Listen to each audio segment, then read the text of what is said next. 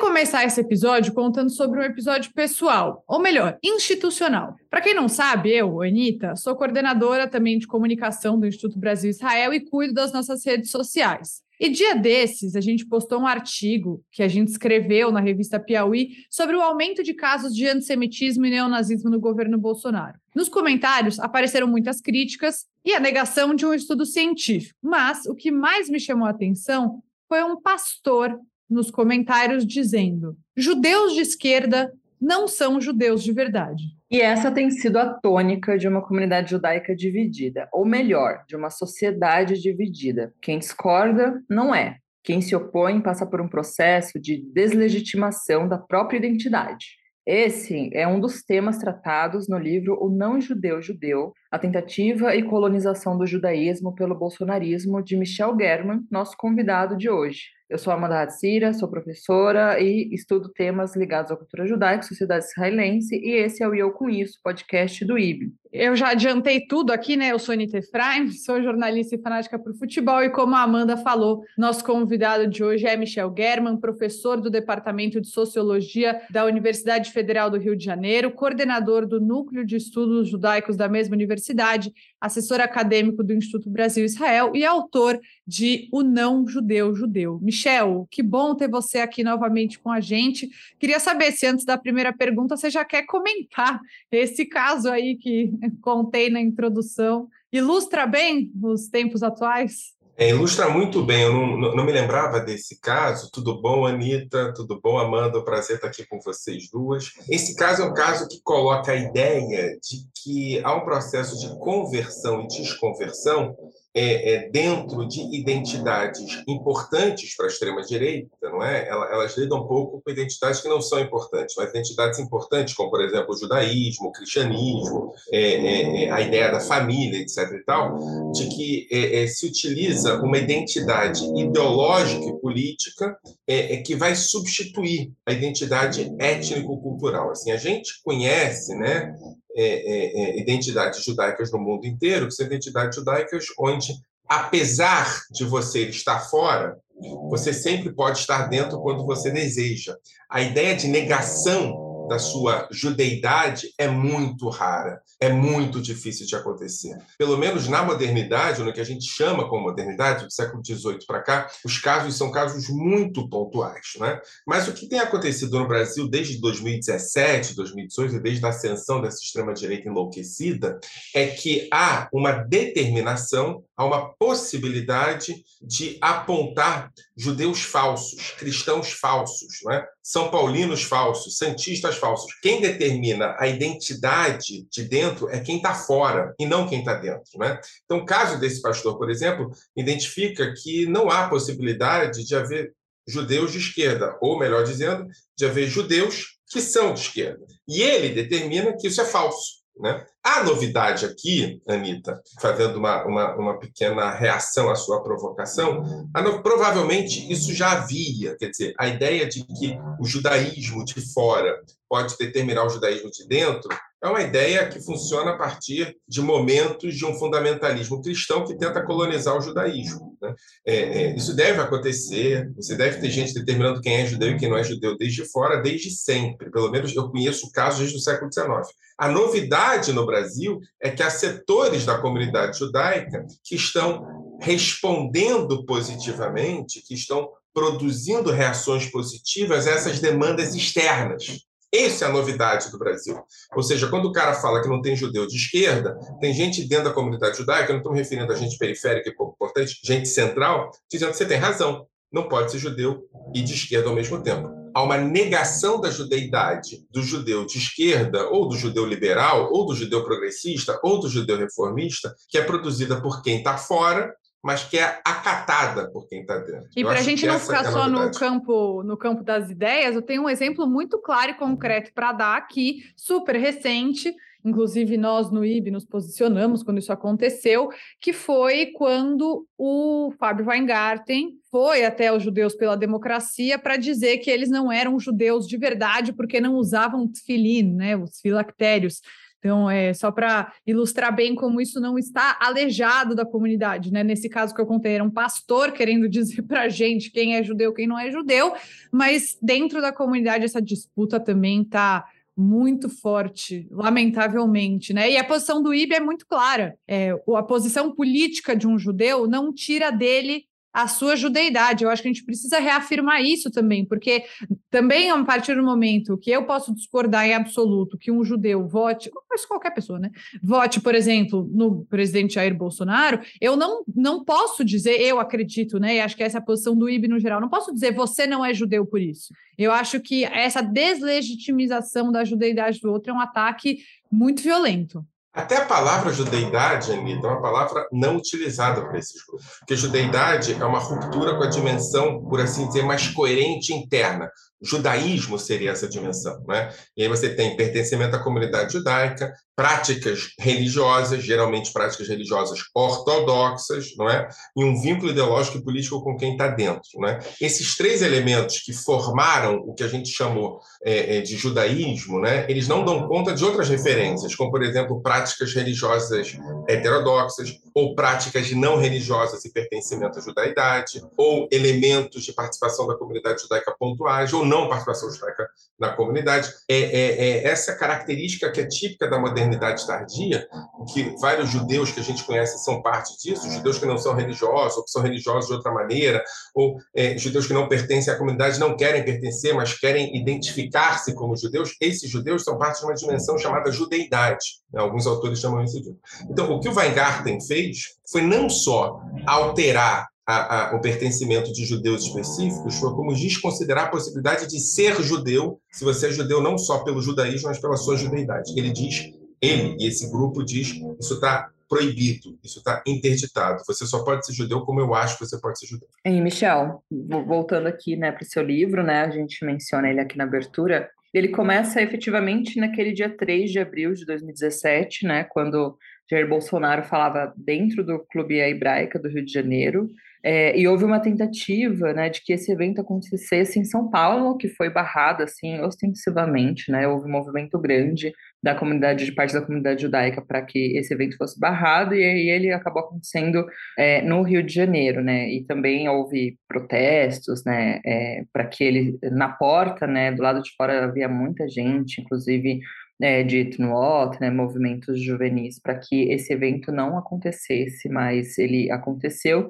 e até hoje ele é instrumentalizado de alguma forma, né? Eu costumo dizer que ele é aquele meme, né? Aquele meme do o PT, né? Que todo mundo retoma, assim, né? Então, toda vez que a gente surge em qualquer espaço fazendo algo, né? Surgem com esse caso da hebraica para tentar deslegitimar qualquer coisa é, que uh, judeus, assim, né?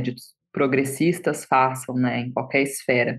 É, e queria que você comentasse, né, é, um pouco, né, começasse também, é, aprofundasse um pouco dizendo por que que esse dia né, acaba se tornando um marco, né, dentro de, desse movimento, desse contexto. É, esse livro foi produzido esse ano, né, a partir de uma conversa que eu tive com as editoras da Fósforo, né, é, mas mas esse livro é parte de uma pesquisa que vem antes, é, é, Amanda. É, é, uma pesquisa que eu tenho feito com, com a professora Misha Klein é, é sobre é, essa relação entre identidade judaica e posicionamentos políticos no Brasil. Né? A gente tem como, como mote justamente a conferência de Durban que aconteceu em 2001, no ano anterior ascensão do Bolsonaro. Mas ia acontecer um evento na Porta de Hebraica, a gente sabia que ia acontecer um evento na Porta de Hebraica, eu conto isso no livro, e, e, e Misha falou assim, vamos assistir esse evento? Vamos, vamos entender a reação de setores da comunidade judaica à palestra do Bolsonaro na Hebraica do Rio de Janeiro? E aí, como você disse, Emma, havia é, é, houve uma tentativa de fazer um evento em, em fevereiro é, é de 2017 na Hebraica de São Paulo. Esse evento foi rechaçado por grande parte dos sócios da comunidade é, é, de São Paulo e por membros do Clube da Hebraica. Né? E, e, as reações foram reações de envio de e-mail, abaixo assinado, etc. E, tal, e acabou que o evento foi cancelado. Né? O evento do Rio de Janeiro foi uma reação ao cancelamento da Hebraica de São Paulo. Né? É, é, meio que quiseram mostrar que se lá não pode acontecer aqui, pode acontecer. A Hebraica do Rio de Janeiro é um clube muito pequeno, com poucos sócios, que quem manda efetivamente é a diretoria do clube. Né? E aí eu, eu, eu, eu acompanhei um pouco a tentativa da comunidade judaica do Rio de Janeiro de pedir o cancelamento. E aí é, é, é, importante isso ficar claro, Amanda, era um muro. A gente batia no muro e voltava. Quer dizer, é, eu acompanhava os e-mails e, e, e, e, eventualmente também tentei mandar um ou outro e-mail explicando da importância de naquele momento não ter uma palestra de um deputado federal é, é, é, excêntrico e radical no, num clube judaico e parecia que eu estava falando com as paredes, parecia que estava todo mundo falando com as paredes. É muito interessante isso mostra que, na verdade, a decisão estava sendo tomada e não sendo tomada por baixo, mas tomada por elementos muito vinculados à candidatura do Bolsonaro. E aí a gente chega na porta de Eu estou na universidade dando aula e eu começo a receber e-mails. Olha, é, é, WhatsApp, está acontecendo alguma coisa muito, muito, muito é, é grande dentro da porta, né, é, dentro da Hebraica, na porta hebraica. E eu fui para Hebraica junto com alguns alunos, encontrei lá a, a, a Misha Klein e encontrei lá algumas centenas de pessoas se manifestando na porta da Hebraica. E aqui eu quero deixar três coisas muito importantes claras. É, é, é, Amanda, essa foi a primeira manifestação pública contra o Bolsonaro. Não estou me referindo à manifestação de judeus contra o Bolsonaro. Estou me referindo à primeira manifestação brasileira pública contra Bolsonaro. É, isso é muito importante. A gente às vezes esquece disso. A segunda questão fundamental é que é a primeira manifestação pública de judeus contra judeus em muito tempo. Não é? É, é, talvez na década de 60 a gente tivesse alguma coisa assim, na década de 50, na visita do embaixador polonês, olha que loucura. Muito, né? Mas mesmo assim, essa manifestação é a primeira manifestação pública de judeus contra judeus em muito tempo, mas é a primeira manifestação pública onde o, o, o, o endereço da manifestação é o público e não os judeus. Né? A manifestação é uma manifestação muito brasileira. E o terceiro ponto que eu acho fundamental é que essa manifestação é a primeira manifestação onde termos como fascismo, nazismo, é, negador do Holocausto entram na pauta do, do, do, discurso público contra o Bolsonaro. Né? Então, é uma manifestação de importância nacional e não da comunidade judaica. O segundo ponto que eu acho importante é que é, foi nessa manifestação que o Bolsonaro abriu a porta do inferno, né? que o Bolsonaro, em última instância, estabeleceu vínculos profundos com a extrema-direita e fez um discurso, por assim dizer, de quem sai do armário, de quem deixa de fingir que tem laços civilizatórios, e ele decidiu é, é flertar com a barbárie de maneira clara num clube judaico. Né? Então, acho assim, ó, eu acho que essa manifestação é importante pelo menos por três pontos. Primeiro, porque é uma manifestação pública contra o Bolsonaro, quando, quando isso não tinha acontecido antes. Segundo, porque é uma manifestação é, é de judeus contra judeus, é, é, é, é, isso há muito tempo não tinha acontecido. E terceiro, porque é a manifestação que dá origem a uma candidatura abertamente de extrema-direita no Brasil. E essa candidatura abertamente de extrema-direita no Brasil aconteceu dentro de um clube judaico. É, eu vontade de chorar e morrer, né? Toda vez que eu penso sobre isso, mas é, eu acho que o que o Michel está falando, eu achei muito importante, Michel, que você reforçou a importância desse dia, primeiramente pela manifestação contrária na porta e depois pelo que foi dito lá dentro. Porque, sim, é muito grave que isso tudo tenha sido dito num, num clube judaico, mas acho que a gente tem que sempre lembrar das pessoas que estavam na porta e das pessoas que em São Paulo também resistiram que isso acontecesse em São Paulo, para não dizer que a comunidade judaica como um todo o apoia, porque essa é uma é, grande falácia que faz parte de um conjunto de atitudes antissemitas que a esquerda sim promove e se aproveita, mesmo sabendo que não é verdade, para disseminar o antissemitismo. Mas é, dito isso, né, que está muito claro também no seu livro, eu queria que você falasse um pouco sobre o título. É o termo que você usa no título se repete algumas vezes e na verdade são dois dois termos, né? O não judeu e o judeu não judeu. Queria que você explicasse para a gente o uso desses dois é, termos que você cunhou no livro. É, Anitta, antes disso eu queria só trocar um pouco com você sobre o que você acabou de falar em relação a, a, a, necessidade de ignorar a manifestação na porta hebraica. Né? Ela é uma necessidade de dois setores que eu acho importantes nesse jogo. Né? O primeiro setor são os que organizaram o evento dentro da hebraica. Né? O, o, os que organizaram o evento dentro da hebraica venderam a ideia de que os judeus apoiam Bolsonaro. E, e, e, e os judeus que estavam fora da hebraica eram a contradição dessa venda, dessa venda casada, né, de apoio de um clube judaico e dos judeus todos do Brasil ao Bolsonaro, né? Então, os gritos de fora eram os gritos que incomodavam muito os que venderam para dentro. Né? Então, a direita, a extrema direita e os judeus de extrema direita é, é, é, preferiram ignorar os judeus fora, né? Mas tem outro grupo que eu acho importante também que a gente não pode esquecer, que é uma esquerda antisionista ou, em vários momentos, uma esquerda antissemita que olha para quem está dentro e diz só eles são judeus. Os que estão fora não são judeus. Essa esquerda antisionista barra antissemita também ignorou judeus de fora. Né? Tem um famoso chargista chamado Latuf, por exemplo, que ele fez uma, uma, uma, uma, uma, uma charge, alguns dias depois desse evento, colocando fantasmas de quem é, é, estava em Auschwitz dizendo um para o outro, né, escutando mito, não sei o quê, uma coisa assim meio é, é, é uma charge de, de, de, que os judeus que estavam dentro da hebraica gritavam mito, etc. E, tal, e dois fantasmas mortos em Auschwitz dizendo eles não entenderam nada, né? E o cara respondendo, pois é, que vergonha. Esse chargista, essa charge é importante porque esse chargista produz a seguinte questão: ele prefere conversar com judeus mortos do que com judeus vivos. Né? Ele prefere conversar com fantasmas do que com palestrantes. O nome disso é apagamento dos judeus de esquerda. É a mesma coisa que o cara que estava dentro estava fazendo. O cara que estava dentro estava apagando os judeus de esquerda porque ele vendeu o Bolsonaro, que só tem judeus de direita. E o cara que estava fazendo a charge, ou outros grupos de extrema esquerda, uma esquerda antissemita, uma esquerda antisionista, não podia aturar a ideia de que a primeira manifestação pública contra Bolsonaro não era dele, mas era de judeus e judeus sionistas. Né? Então, eu acho muito importante que a gente leve leve em consideração que há aqui um certa, uma certa aliança entre judeus de extrema direita e uma esquerda antisionista antissemita. E essa aliança precisa apagar os judeus de esquerda. Os judeus de esquerda, os judeus sionistas de esquerda são a resistência possível, não só ao bolsonarismo no Brasil, como ao uso político, à colonização que a extrema direita tenta fazer do judaísmo. O apagamento disso é importante tanto para essa esquerda quanto para aquela direita. Né? Eu acho que isso é fundamental que a gente entenda.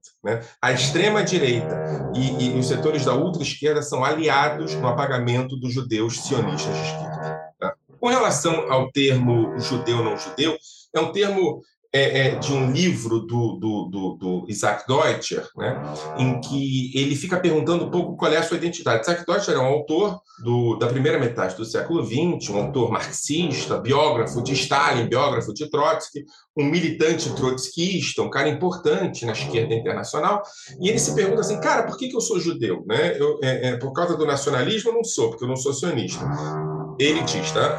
Porque depois faz o quadro dizendo que Michel diz que não é sionista. É, é, é, é, religioso, eu não tenho religião.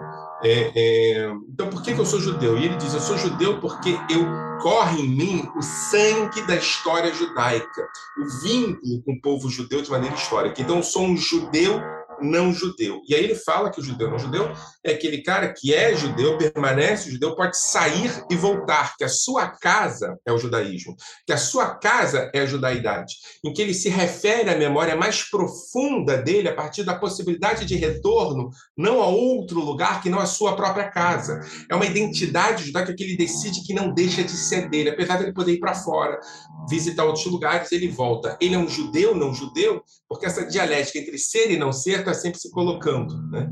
O que eu escrevo no livro é o inverso disso. Né? É o não judeu que determina quem vai ser judeu e quem não vai ser judeu. A ideia da destruição da casa. E aqui eu brinco que não é só uma, um elemento de apropriação, não é? não é só os não-judeus se apropriando do judaísmo, mas é um elemento de desapropriação, os não-judeus expulsando os judeus do judaísmo. Né?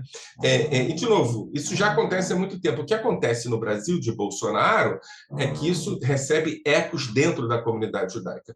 Há judeus que são expulsos do seu judaísmo com, por assim dizer, cumplicidade de setores importantes da comunidade judaica. Você citou um dos nomes que fez isso numa entrevista pública. Então, é o não judeu que determina quem é judeu e quem não é, com uma certa complacência de setores importantes da comunidade judaica brasileira. É, Michel, isso que você me falou me lembra até um livro, que se eu não me engano é da Dara Horn, que o título justamente é né, People Love dead Jews, né? Então, realmente, as pessoas preferem dialogar com judeus que estão mortos, né, com esse passado, né, com essa esse uso, né, como se eh, o IB, né, costuma dizer muito isso, Daniel Dweck já falou muito, esse uso de Auschwitz como escola, né, de direitos humanos, é, que é algo assim completamente errado, né? E como a gente falou na introdução, né, a sociedade como um todo, acho que não é só a comunidade judaica que tem essa cisão, né, essa ruptura, tá, que está muito dividida. É, e eu queria que você comentasse quais são as particularidades, né, pensando na comunidade judaica, né, é, é, no, no âmbito político também, né, quais são as particularidades dessa cisão dentro da comunidade judaica? Então, é, uma coisa que a gente brinca, eu e Misha, é que a gente estudou, estudou, estudou, está pesquisando para descobrir que os judeus brasileiros são brasileiros. Né? É, é, Misha tem um livro muito importante sobre isso, que é Kosher Feijoada, em que ela fala basicamente a mesma coisa antes da tempestade do bolsonarismo nos afetar. Mas, assim, o que a gente percebe dentro da comunidade judaica brasileira é que há elementos muito potentes que são reproduzidos fora da comunidade judaica. Então, a ideia da negação das identidades particulares. Né? Hoje a gente vê, por exemplo, no movimento protestante, na religião protestante, de protestantes de esquerda sendo é, acusados de não ser protestantes. Né? A gente vê a ideia da traição, uma ideia da traição muito potente dentro é, é, é da acusação do bolsonarismo a judeus de esquerda. Né? É, é, isso a gente vê em outros lugares também. Né? A ideia da ameaça, do, do, da ideia de que os judeus de esquerda ameaçam a identidade judaica, etc. Isso a gente vê em outros lugares também.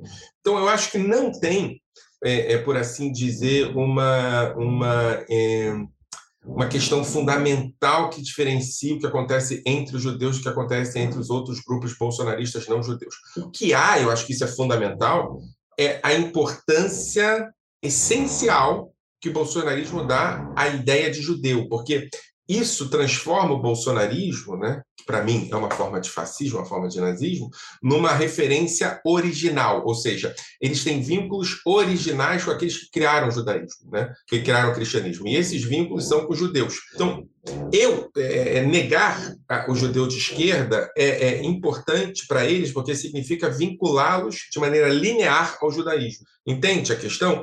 É, é, é, o judaísmo o judaísmo é fundamental para você é, se colocar como alguém com crédito dentro da extrema direita. E é por isso que é muito importante entender qual é a relação do judaísmo com o bolsonarismo. É, é uma coisa que fundamenta o bolsonarismo.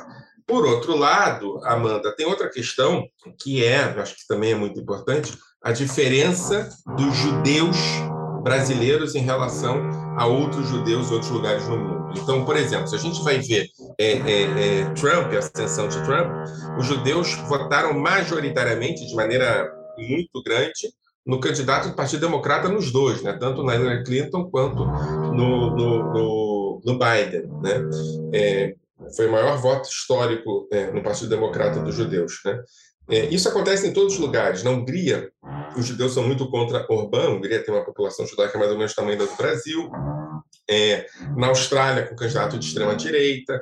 É, na Áustria, os judeus se colocaram publicamente contra o candidato de extrema-direita, Heidegger, quando colocaram uma sobrevivente do local para fazer um, um, um, pronunciamento público de ameaça da extrema-direita. E no Brasil isso não aconteceu. Né? No Brasil isso não aconteceu. No Brasil, os judeus não só apoiaram o Bolsonaro tal qual os seus vizinhos apoiaram o Bolsonaro, como há, e há, houve e há uma dificuldade muito grande de entender que não há legitimidade numa candidatura de extrema-direita, que a candidatura de extrema-direita foi normalizada pelos judeus. Né? Eu acho que isso diferencia os judeus brasileiros dos judeus de outros lugares do mundo que tiveram que lidar com a extrema-direita. Talvez aproxime os judeus brasileiros do único caso que me parece é, é, é, realmente parecido, que é o caso dos judeus da Itália, é, que também tiveram uma relação com a candidatura da extrema-direita recém-eleita na Itália, positiva, na menor das hipóteses. É difícil para os judeus brasileiros entenderem o risco do bolsonarismo. Quando eu falo dos dois brasileiros, não estou falando dos dois na porta de Brecht, estou falando de uma institucionalidade judaica que reagiu ao bolsonarismo numa espécie de normalização. O discurso é um discurso de diversidade, né? É como se pudesse haver uma, uma, uma disputa sadia entre aqueles que vão ser assassinados e os que querem matar. Não há possibilidade disso. Não há possibilidade de você é, é, é normalizar pessoas que dizem, por exemplo, que os negros, os afrodescendentes, são pesados em arrobas. Não há possibilidade de você é, é, é, normalizar a candidatura de alguém que diz que há raças boas e raças ruins. No Brasil, houve alguém dizendo, num clube judaico, que há raças boas e raças ruins. Né?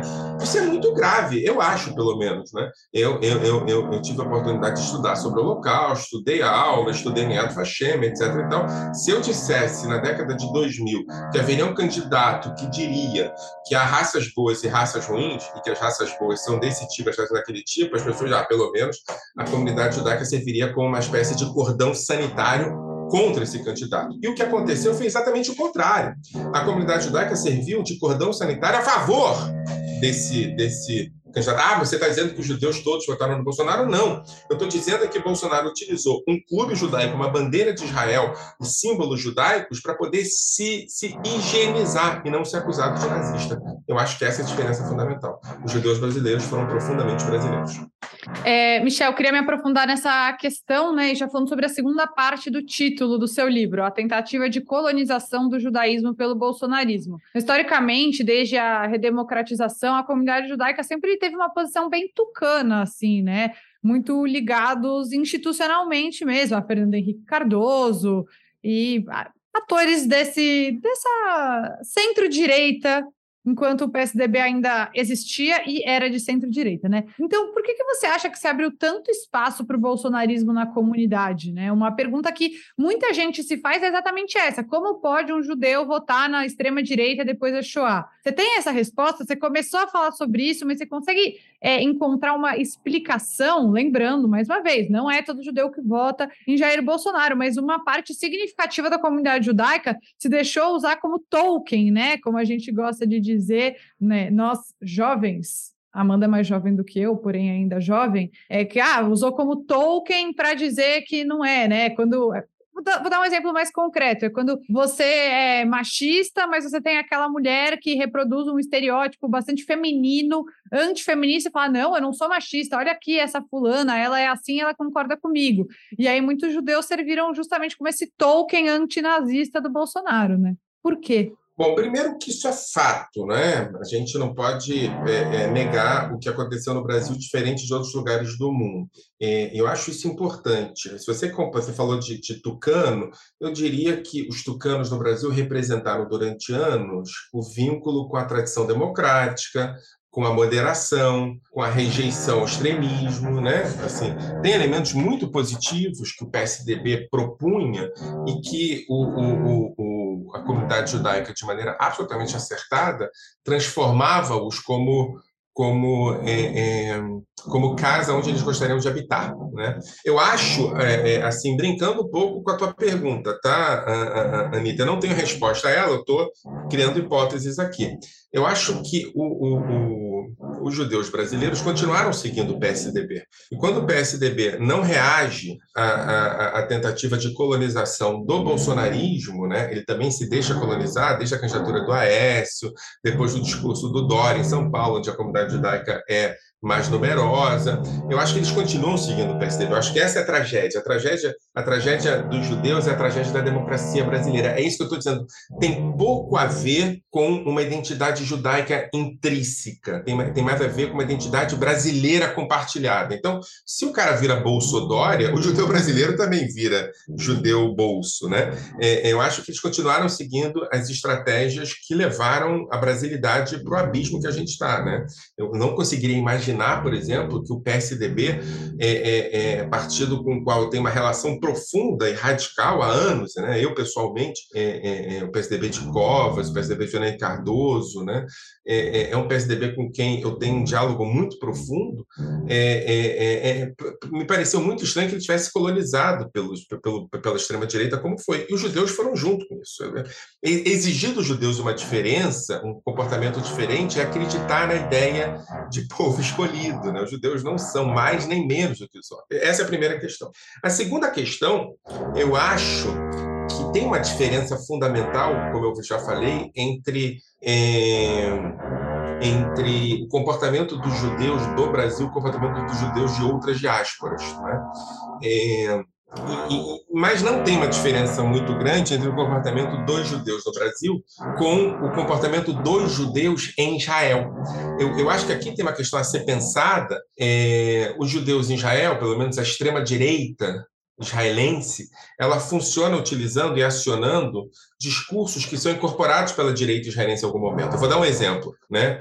É, um, dos, um, um dos slogans da campanha de 2015 em Israel foi que o partido Mahané Atzioni, que em hebraico significa, em português significaria o campo sionista, deveria ser tratado como Mahané anti-Tzioni, campo anti-sionista. Ora, um Estado judeu e democrático, quando trata alguém de anti-sionista, desqualifica essa pessoa. Né? Agora, o partido que era tratado como antisionista era ninguém mais, ninguém menos do que o Partido Trabalhista.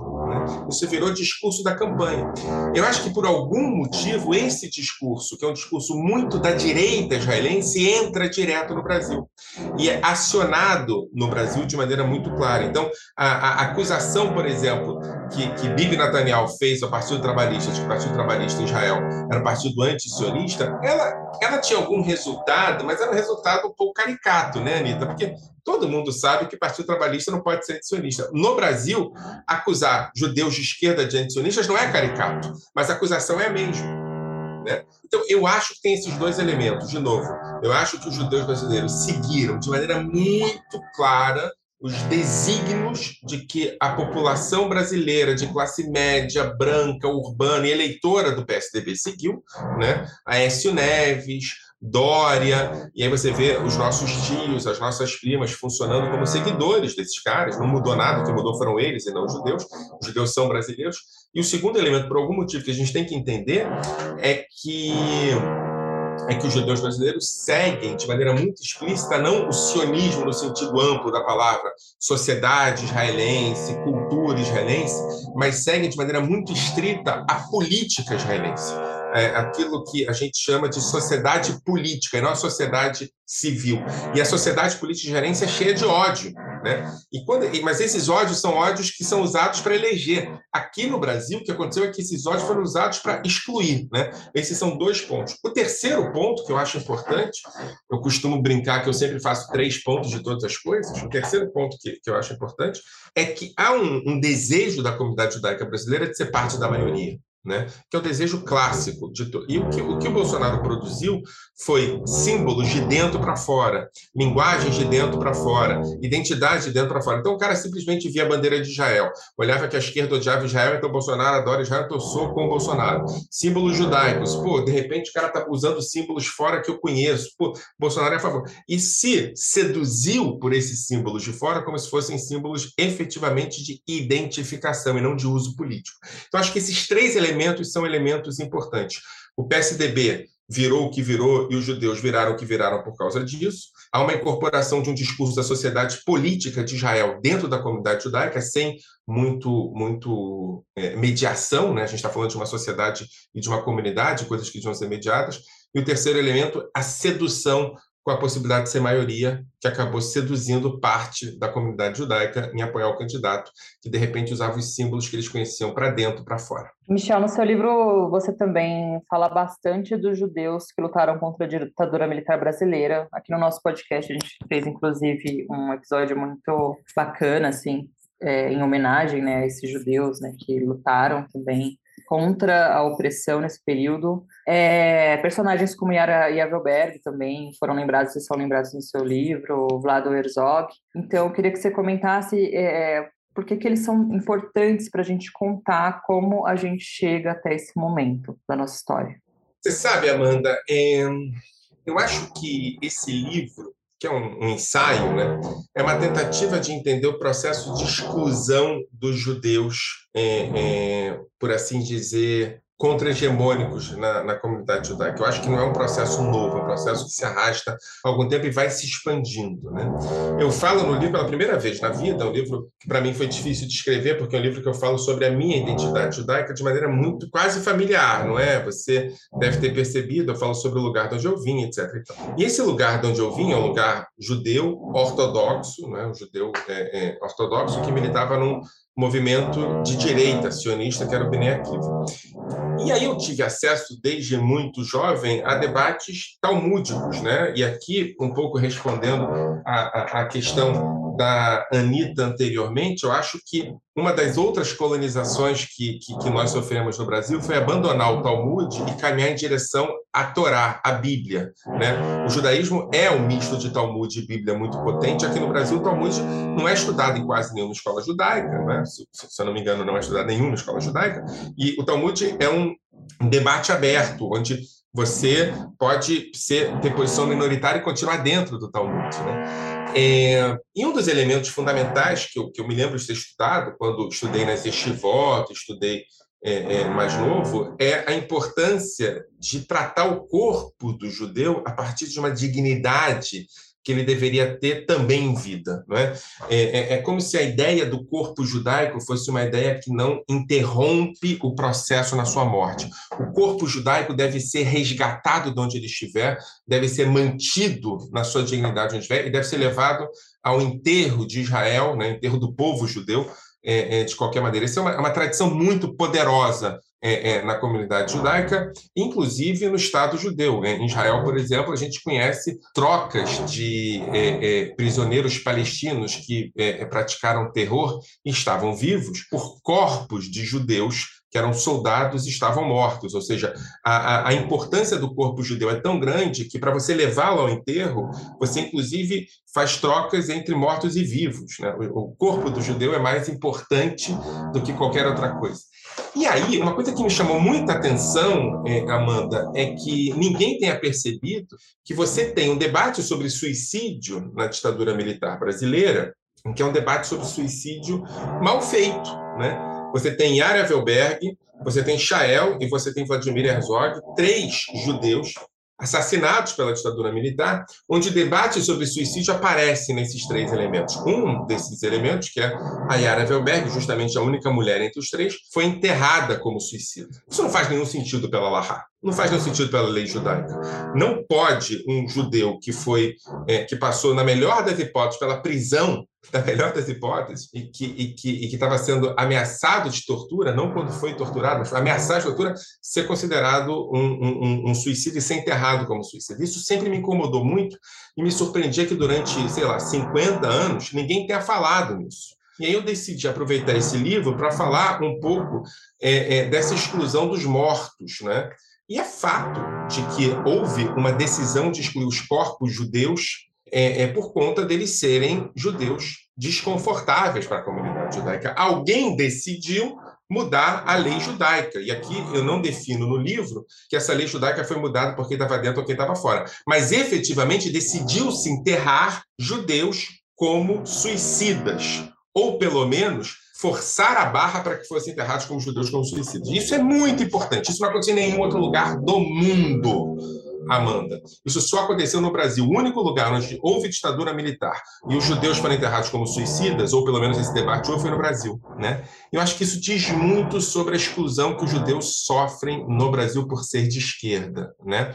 No caso, os judeus desconfortáveis no Brasil por ser de esquerda eram judeus que foram, sei lá, que romperam com a ideia do sionismo. Na porta da hebraica, os judeus que foram excluídos são judeus sionistas. Então, acho que aqui tem um processo de inclusão dos excluídos. Né? Você vai tendo uma gramática de exclusão, e essa gramática de exclusão vai incluindo cada vez mais grupos. Na porta da hebraica, o cara estava de movimento juvenil, camisa movimento juvenil, bandeira de Israel, mas incomodava. Então, acho que o que a gente tem que entender é que aqui um processo muito profundo de desenvolvimento da exclusão, e esse processo de desenvolvimento da exclusão incorpora primeiro as polacas, as prostitutas, prostitutas judias no início do século, depois os judeus que eram de esquerda e não eram sionistas, e finalmente agora, no bolsonarismo, os judeus de esquerda e sionistas. Né? E como pano de fundo disso tudo, eu pego uns documentos que foram recém-encontrados e que provam, por A mais B, que a ditadura militar era profundamente antissemita, radicalmente antissemita, não é? inclusive utilizando elementos de conspiracionismo judaico. E essa ditadura militar, que é profundamente antissemita, radicalmente antissemita, que vai ser pesquisada agora pelo grupo de pesquisa que eu estou desenvolvendo na UFRJ, é uma ditadura militar que passou para a história judaica como aliada dos judeus. Setores da comunidade judaica que ela era aliada dos judeus. E Bolsonaro utiliza essa referência da ditadura militar como sendo uma referência pró-Israel. É mentira! Né? Então, assim, é, é, a pergunta que eu faço é como é que a gente cai nesses negacionismos históricos muito facilmente, né? Como é que a gente cai na questão histórica de que a ditadura militar era pró-Israel, ou de que os judeus na ditadura militar não sofreram, ou que qualquer outra coisa que o valha, né? Eu acho, que respondendo a pergunta anterior, anterior da, da, da Anitta, é que um dos elementos fundamentais, eu acho que, eu vou fazer, falar aqui uma coisa que pode parecer estranha, é que os judeus brasileiros perderam muito da sua formação judaica. E a sua formação judaica tem a ver com estudo de história judaica, história judaica comparativa, referências disso. E eu acho que é, é é, os judeus que não estudaram a história judaica não reconheceram no discurso da ditadura militar, que, por exemplo, apoiou a ideia de que sionismo é uma forma de racismo, é um discurso profundamente antissemita e cai nas armadilhas de que antissemitismo só há na esquerda. Eu acho que, em algum momento, é preciso revisitar a ideia de que é possível ser antissemita e de direita também, e a ditadura militar brasileira foi profundamente antissemita, inclusive alterando formas de enterros de judeus no país onde havia pessoas que sabiam que estavam equivocadas. É, e até é, é, muito grave, é muito grave que a gente não consiga, com tão pouca, dentro da, de um contexto histórico, o tempo que passou entre o fim da Segunda Guerra Mundial e hoje é muito pouco, né? Não tem nem 100 anos, é muito pouco para a gente esquecer. A gente, estou falando né, no geral, eu lembro disso todo dia, no caso, mas esquecer que a extrema-direita é profundamente antissemita, né? Acho que é, é muito absurdo mas, Michel, acho que para finalizar, queria fazer uma pergunta difícil. Já vou avisar. Antes. Agora foram todas fáceis. Não, mas essa é difícil. Você acha que essa cisão tão relevante tem volta? Ou a gente chegou num ponto de não retorno de uma comunidade dividida, muito agressiva, que está disposta a atacar o outro judeu poder se convencer de que a ideologia dele está correta. Bom, eu vou fazer uma outra pergunta difícil para vocês, Anitta e Amanda. É preciso ter volta?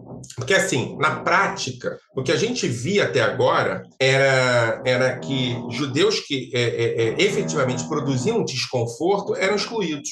Então, assim, a ideia de que a identidade judaica era plena, incorporada por todos, também é uma ideia falsa, né? Eu acabei de falar de Vladimir Herzog, eu acabei de falar de Yara Velberg. Yara Velberg foi enterrada como suicida Sim, ela foi morta num tiroteio e foi enterrada como suicida e só foi desenterrada do lugar que estava em 2014. Então, assim, eu acho que talvez o que a gente estivesse vivendo é que até aquele momento nós vivíamos num momento de não cisão. Né? Porque eu acho que houve uma preocupação é, é, de setores da comunidade judaica de incluir aqueles judeus que podiam não ser tão desconfortáveis. E quando efetivamente a coisa avança, o que se produz é um investimento em judeus sionistas de esquerda como se fossem judeus é, é, é, de esquerda não sionista. Será que a gente precisa voltar para esse lugar? Você está entendendo a minha pergunta? Será que é preciso falar de retorno a uma cisão que, ou, ou anterior a uma cisão que sempre houve? Eu acho que não. Acho que a gente tem que pensar em outras formas de incorporação de setores diversos da comunidade judaica sem que eles precisem abrir concessões identitárias para ser aceitos dentro. Né? É, um dos elementos, por exemplo, que eu acho fundamentais, né?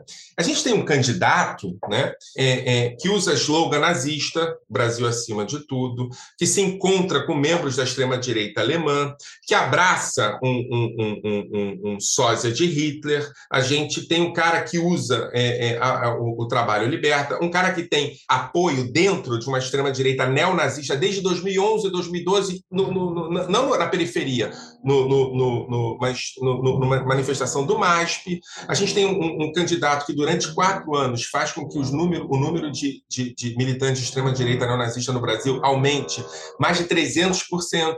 Isso tudo que a gente tem aconteceu, na melhor das hipóteses, sem um consenso dentro da comunidade judaica. Né? Se eu digo que o Bolsonaro é neonazista, e eu repito e digo que o Bolsonaro tem vínculos muito poderosos com os neonazistas, eu posso ser acusado por setores da comunidade judaica de banalizar o nazismo, né? e não ter a preocupação desses setores da paralisação do nazismo produzida por essa extrema-direita. Né? Eu preciso voltar a um lugar onde eu não fale sobre isso? Eu acho que não. Acho que a gente precisa voltar a um lugar, Anitta, onde as bases concretas de vínculo com a comunidade sejam bases aceitas por todos. Não é? Então, vou te dar um exemplo. É, é, é, a, a, a, educação do Holocausto, por exemplo. A educação do Holocausto é produzida no Brasil a partir da ideia de que nós devemos não nos esquecer, nos lembrar e ir para Auschwitz, eu fui para Auschwitz algumas dezenas de vezes, chorar pelos mortos que foram é, é, assassinados naquele campo de extermínio. O que a gente percebeu até agora é que isso não resolveu nada. Isso não resolveu nada. Aí vem um cara, fala o Brasil acima de tudo, um cara que se abraça com sócia de Hitler, que recebe a, a Beatriz von Storch e ninguém diz que ele é nazista, porque ele não construiu um campo de extermínio. Né? Então, acho que um dos elementos fundamentais é produzir uma nova educação judaica, onde inclua judeus que não são ortodoxos, mas são judeus, onde inclua perspectivas identitárias mais amplas, onde inclua dimensões de ser judeu e de uma judeidade que não sejam explicitamente de judaísmo, mas uma judeidade cultural. Eu acho que a gente tem uma oportunidade muito grande no pós-Bolsonaro, que é a oportunidade de produzir uma comunidade judaica que inclua e não inclua sob condições, mas que inclua, porque incluir é a condição. Você entende o que eu quero dizer? E que produza uma, uma, uma memória do Holocausto que seja uma memória que consiga acessar sinais de uma extrema-direita em ascensão. Por exemplo, eu não acho que a gente tem que ter educação do Holocausto. A gente tem educação contra o nazismo. Eu não acho que a gente tem que se lembrar Remember, remember, remember nada. A gente vai se lembrar. E aí? O que, que a gente faz com a lembrança? A gente tem que acionar a lembrança para entender o que levou a acontecer o nazismo. A gente tem que understanding e não remembering. Eu acho que essa é a fundação. Eu não quero voltar a um lugar em que eu, se, em que se, eu sou judeu, religioso, sionista, entendeu? É, é, é, é, sou cidadão israelense, pago impostos em dois países, no Brasil e Israel, tenho uma identidade judaica que não é de judeu não judeu, é de judeu judeu. Então, assim, uma pessoa como eu, que pode ser excluída da comunidade judaica por causa de um posicionamento antifascista, eu não quero que a gente volte a um lugar onde eu possa ser aceito se me comportar direitinho. Eu quero que a gente volte para um lugar onde se aprenda que a diversidade é a base do judaísmo. E quem ensina isso não é Marx, não é a Hadaam, não é, é, é, é sequer os professores de, de, de, de, escola judaica. Quem ensina isso é o Talmud.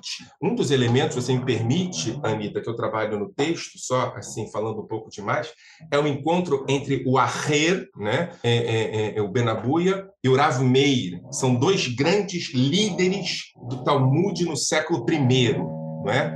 O Aher, que é tratado como outro, se transformou num herege e o Rav Meir virou grande, a grande referência do judaísmo talmúdico. Pois bem, o Aher vai estudar com o Rav Meir e é tratado pelo Rav Meir como professor.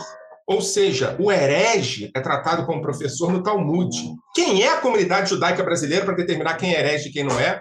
E para excluir quem é e quem não é. Ou seja, a comunidade judaica brasileira, quando exclui, está sendo anti-judaica. Então tem que fundar ou refundar uma identidade judaica que seja judaica e não anti-judaica, e que seja comprometida com os judeus, e não colonizada por grupos de extrema-direita profundamente antissemitas e neofascistas. Então não quero voltar. O que eu quero é criar. Acho que não tinha jeito melhor de terminar esse episódio. Acho que a mensagem é essa. Estou muito feliz a gente a gente possa transmitir isso, porque é isso. Acho que não tem mesmo para onde voltar. Eu acho que é, se a gente está nesse ponto que a gente chegou nessa cisão é porque a gente precisa olhar para o que está de errado e retomar, nem que seja as fontes para argumentar né, com essas pessoas é, que acham que direitos humanos é coisa de comunista, né? É, não, e não. Então, quero te agradecer muito, Michel, por ter aceitado participar com a gente aqui do episódio. Quero te agradecer é, por ter escrito esse livro tão importante, que é essencial. Eu acho que muito mais gente deveria ler, porque é, isso não é piada, né? O antissemitismo não é piada e o que está acontecendo no Brasil hoje é, precisa de atenção. Então é isso. E para quem está ouvindo a gente, nós conversamos hoje com Michel German, que é professor do departamento do Sociologia da UFRJ, coordenador do Núcleo de Estudos Judaicos da mesma universidade, assessor acadêmico do Instituto Brasil Israel e autor de O Não Judeu Judeu. E se você quiser mandar uma mensagem para a gente, você pode escrever para o nosso e-mail, que é o isso arroba institutobrasilisrael.org. A gente está em diversas plataformas de áudio, como Spotify, Orelo, Apple Podcasts, Google Podcasts, também no canal do YouTube do IB. Não esquece de seguir o IB em todas as redes sociais. E o livro do Michel está disponível em várias livrarias, online. Pesquisa aí que você vai achar, já diria o outro, Bom né? que está acabando, hein, gente? Já diria o outro, hein, Michel? Pesquisa aí no Google o não judeu judeu que vocês vão achar para comprar o livro. Michel, muito obrigada, sempre um prazer. Obrigada a vocês, foi um prazer e venceremos, seja o que isso significa. Um abraço. Até Boa. quarta que vem. Até.